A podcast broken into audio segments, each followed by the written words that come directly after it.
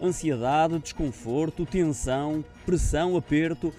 são várias as palavras usadas pelos analistas da Allianz Global Investors, também do Danske Bank e do banco holandês ING, ainda do BPI, para eh, descrever os sintomas que a subida das taxas de juro nas últimas semanas estão a causar aos investidores e ao Banco Central Europeu. O consenso sobre o diagnóstico estende-se também ao tratamento, a anunciar por eh, Christine Lagarde, depois da reunião do Conselho de Governadores agendada para amanhã, ou seja, manter largamente inalterado e monitorizar os desenvolvimentos. A subida das taxas de juros está relacionada com as expectativas de uma aceleração da inflação no verão que eh, deverá ser causada pela reabertura das economias o avançar dos planos de vacinação e o aumento do consumo eh, por pessoas que pouparam durante a pandemia e ainda por cima receberam estímulos orçamentais. São aguardadas novas projeções económicas a divulgar pelo staff do Banco Central Europeu, que em dezembro